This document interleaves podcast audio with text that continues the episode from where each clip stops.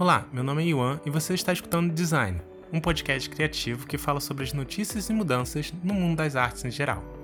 E tudo bem se você não entendeu meu nome. No final do episódio eu explico ele. Deixa eu me apresentar primeiro. Me chamo Yuan Gomes, sou graduado em design gráfico e faço pós-graduação em UX, além de trabalhar em uma agência de comunicação. Sou também um amante de podcast e quero compartilhar ideias e notícias sobre o design e arte em geral. Por isso, eu criei esse podcast. Mas antes de começar, vamos com um pouco de retrospectiva.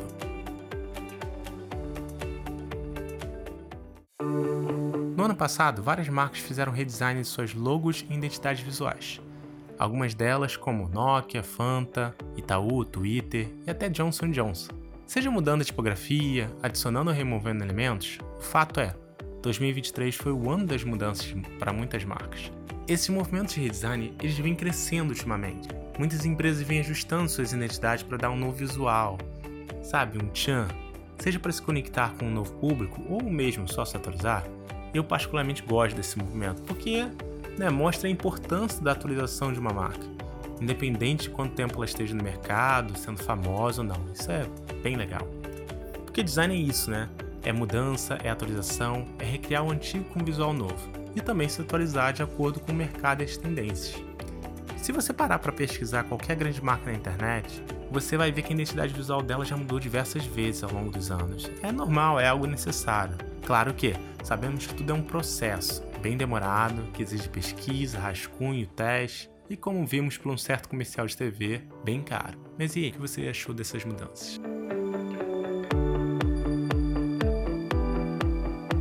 Outro grande ponto que afeta e ainda vai afetar muito são os usos das inteligências artificiais. Um exemplo disso é a capa do livro Frankenstein, que chegou a concorrer ao prêmio Jabuti na categoria Ilustração. Porém, antes da premiação ocorrer, a capa foi desclassificada. Mesmo assim, desde que as IAs começaram a ser usadas com mais frequência, começou-se a discussão sobre o uso dela no mundo das artes. Algumas pessoas acham positivo, outras acham negativo, mas a questão é: as IAs vieram para ficar. Cada dia elas estão mais treinadas, elaboradas, melhoradas, por assim dizer, né? E as grandes empresas já estão utilizando elas para projetos artísticos. Eu não sou uma pessoa que condena a IA. Eu acho que é uma ferramenta muito útil ser usada, ser usada de modo eficiente e cuidadosamente. Até porque ainda não temos muita regulação sobre essa tecnologia. Mas acredito que sim, ela pode ajudar no processo criativo de qualquer artista, seja para organizar ideias ou simplesmente para usar como referência. Acho que temos muito que aprender ainda, principalmente para saber identificar quando uma arte é feita 100% por IA ou não. Acho que isso é, é mais urgente do que condenar o uso delas.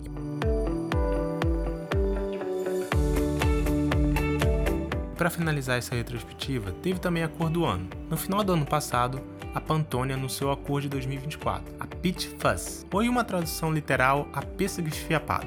A nova cor é um tom bem mais leve e claro em relação à última, que foi a Viva Magenta, um vermelho bem vivo e chamativo.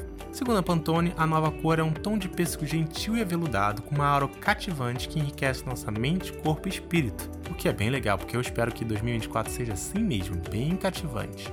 Mas para quem não sabe o que é a Pantone, ela é uma empresa americana fundada nos anos 50, por aí, que desenvolveu um sistema único de cor, onde cada cor tem uma numeração específica e por isso, independente de onde você aplique, seja em papel, metal, plástico, ela vai ser a mesma. Ela não tem variação, o que é ótimo para qualquer projeto de identidade visual. Diferente do RGB, do CMYK, que tem as variações dependendo de onde você aplica. Mas e você, tem alguma cor Pantone preferida? Uma das minhas preferidas é a Tangerine Tango, de 2012, que é um laranjado escuro. Eu gosto dela porque o nome por si só é maravilhoso. Mas enfim, 2023 foi um ano bem interessante e eu espero que 2024 seja mais ainda. Mas vamos falar o que aconteceu essa semana.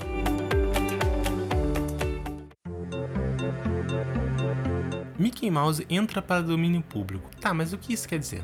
O ano começou com a notícia em que o icônico personagem e símbolo da Disney entrou em domínio público, ou seja, agora quem quiser pode usar o personagem para fazer leituras ou arte com ele. Tá, mas espera aí que não é tão simples assim. O Mickey que entrou em domínio público foi o Steamboat Willie, ou seja, aquele primeiro Mickey do curta-metragem preto e branco de 1928. Todas as outras versões ainda são de domínio da Disney e não podem ser utilizadas sem autorização. Ok, mas espera aí que fica mais complicado. Porque no Brasil, a lei dos direitos autorais determina que os direitos patrimoniais do autor se estendam por 70 anos após seu falecimento. Ou seja, no caso do Mickey Mouse, essa primeira versão só entrará em domínio público no Brasil em 2042, já que o falecimento do último autor foi em 1971. Esse período de 70 anos é conhecido como prazo de proteção, de acordo com a Lei nº 9610 de 1998. Nesse caso, vamos ver o que os artistas dos Estados Unidos irão fazer com esse Mickey. Será que vem um novo filme de terror por aí?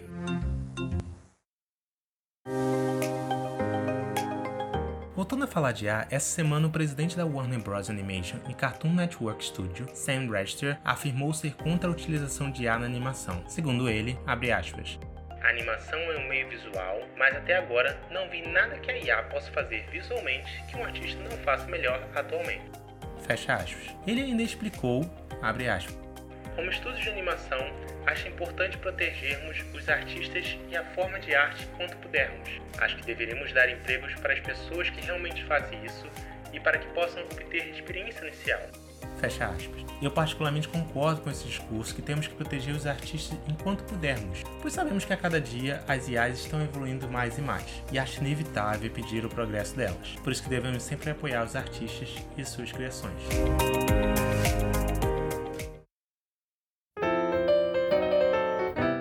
Você gosta dos filmes da Pixar, já deve ter assistido Soul, Luca ou Red, Crescer é uma Fera. Esses filmes foram lançados respectivamente em 2020, 21 e 22 no streaming Disney. Eles foram lançados exclusivamente no streaming por causa da pandemia de Covid e as restrições sanitárias nesses anos. A notícia é que esses filmes irão passar no cinema esse ano, sendo Soul o primeiro deles a partir de 12 de janeiro. A decisão da Pixar é uma forma de dar aos três filmes a chance de recuperar parte do investimento perdido devido à crise sanitária que parou o mundo por quase quatro anos. O diretor criativo da Pixar, Peter Docter, explicou à revista americana Variety que os lançamentos no Disney Plus fizeram as famílias se acostumarem a ver os filmes em streamings. Segundo ele, abre aspas. É mais caro para uma família de quatro pessoas ir ao cinema quando sabe que pode esperar o filme ser exibido no Disney Plus. Estamos tentando garantir que as pessoas percebam que você está perdendo muita coisa por não ver isso em tela grande. No caso de Elementos, é uma experiência, é um espetáculo lindo. Há detalhes por toda parte. Acho que você sente mais. É uma experiência melhor. Há também experiência compartilhada, que você pode ver em uma sala com estranhos. Há algo na energia que vem de outras pessoas que torna toda a experiência mais vibrante e interessante. Fecha aspas. Eu assisti os três filmes e achei todos eles ótimos. As mensagens e temas abordados são bem elaborados de uma forma divertida e leve mas tem que concordar que o cinema é muito caro, o que acaba desmotivando. Além do fato de que, se você sabe que um filme logo mais vai para o streaming, desmotiva um pouco mais, já que o preço do streaming está incluso não só aquele filme, mas como outros conteúdos, além de como séries e outros filmes, o que pode ocasionar esse, essa desmotivação, além do fato que você pode assistir quantas vezes quiser. Enfim, acho legal ter a oportunidade de assistir tanto no cinema quanto no conforto da minha casa, mas e você? Vai reassistir algum desses filmes no cinema? Ou assistir pela primeira vez?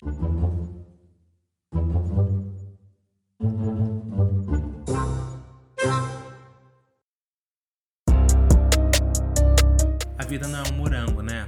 Uma pena, porque essa notícia não é nada animadora. Na última terça-feira, dia 2 de janeiro, o grafiteiro influencer Load foi detido e teve seu material confiscado por estar fazendo um grafite em uma pista de skate. O acontecimento ocorreu no estado do Paraná. Um grafiteiro estava fazendo uma live, como costuma fazer, e foi abordado por quatro policiais, que confiscaram seu material de trabalho e levaram para a delegacia. Apesar de da abordagem não ter sido violenta, só demonstra a discriminação desse tipo de arte por muitas vezes que é confundida com pichação, que é crime no Brasil.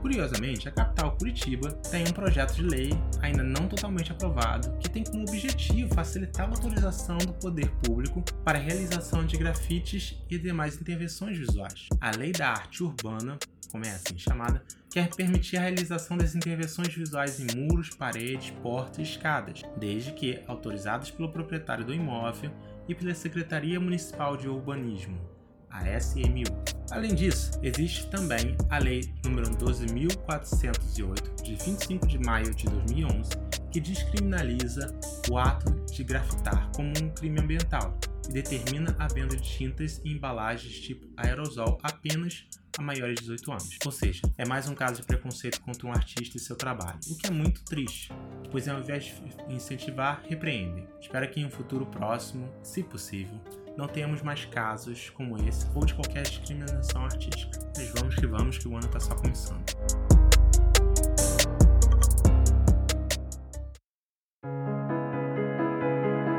E aí, tá sem ideias? Ou mesmo desanimado, passando por um bloqueio criativo? Que tal parar e respirar um pouco? Sempre que possível, no final de cada episódio, eu vou tentar recomendar um livro, série ou filme que já assisti. Vai que ajuda, né? Até porque nem a natureza funciona 100% do tempo. E nem você devia. Então vamos às dicas. Independente da sua área de atuação, uma série que eu acho muito legal para todo mundo assistir é Abstract, The Art of Design ou na tradução abstrato, a arte do design. Ela está disponível na Netflix com duas temporadas de 45 minutos cada. A primeira temporada tem 8 episódios e a segunda tem 6 episódios. A série mostra diferentes designs e como eles chegaram ali, suas histórias, desafios, superações, tudo. Ela conta histórias únicas e como as histórias não são conectadas, você pode assistir cada episódio separado sem se preocupar. É uma série que mostra que fazer o design de um tênis pode ser tão complicado ou tão complexa quanto o design de um carro ou de um prédio. Que a escolha de uma cor para um figurino é muito diferente da escolha de uma cor para um brinquedo. Então, eu acho que vale muito a pena assistir.